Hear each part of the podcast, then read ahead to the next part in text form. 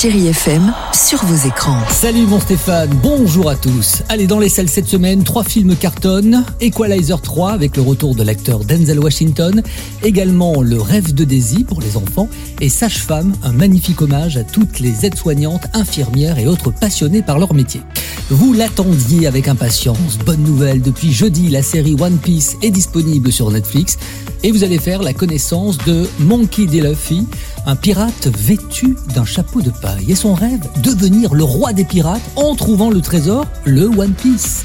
Alors pour l'aider dans sa quête, il devra trouver un équipage et il fera la connaissance de Zoro, Sanji, Usopp et Nami. Quel intérêt y a-t-il à devenir pirate?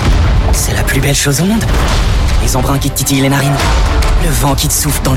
Si vous avez Canal+, vous êtes sûrement au courant, mais depuis hier, la chaîne a lancé Canal+, Box Office. C'est les plus grands films récents qui seront diffusés. Des grands films américains ou films français populaires, il y en aura pour tous les goûts. Et là, ce soir, le film qui ouvrira le bal est Babylone avec Brad Pitt et Margot Robbie.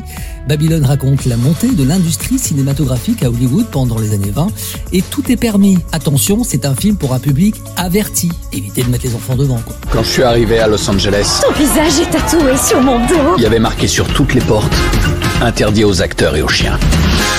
J'ai changé la donne. Allez, c'est le moment du top 3 des séries les plus regardées cette semaine sur Netflix. En 1, évidemment, on en parlait, la série One Piece, le phénomène manga très attendu.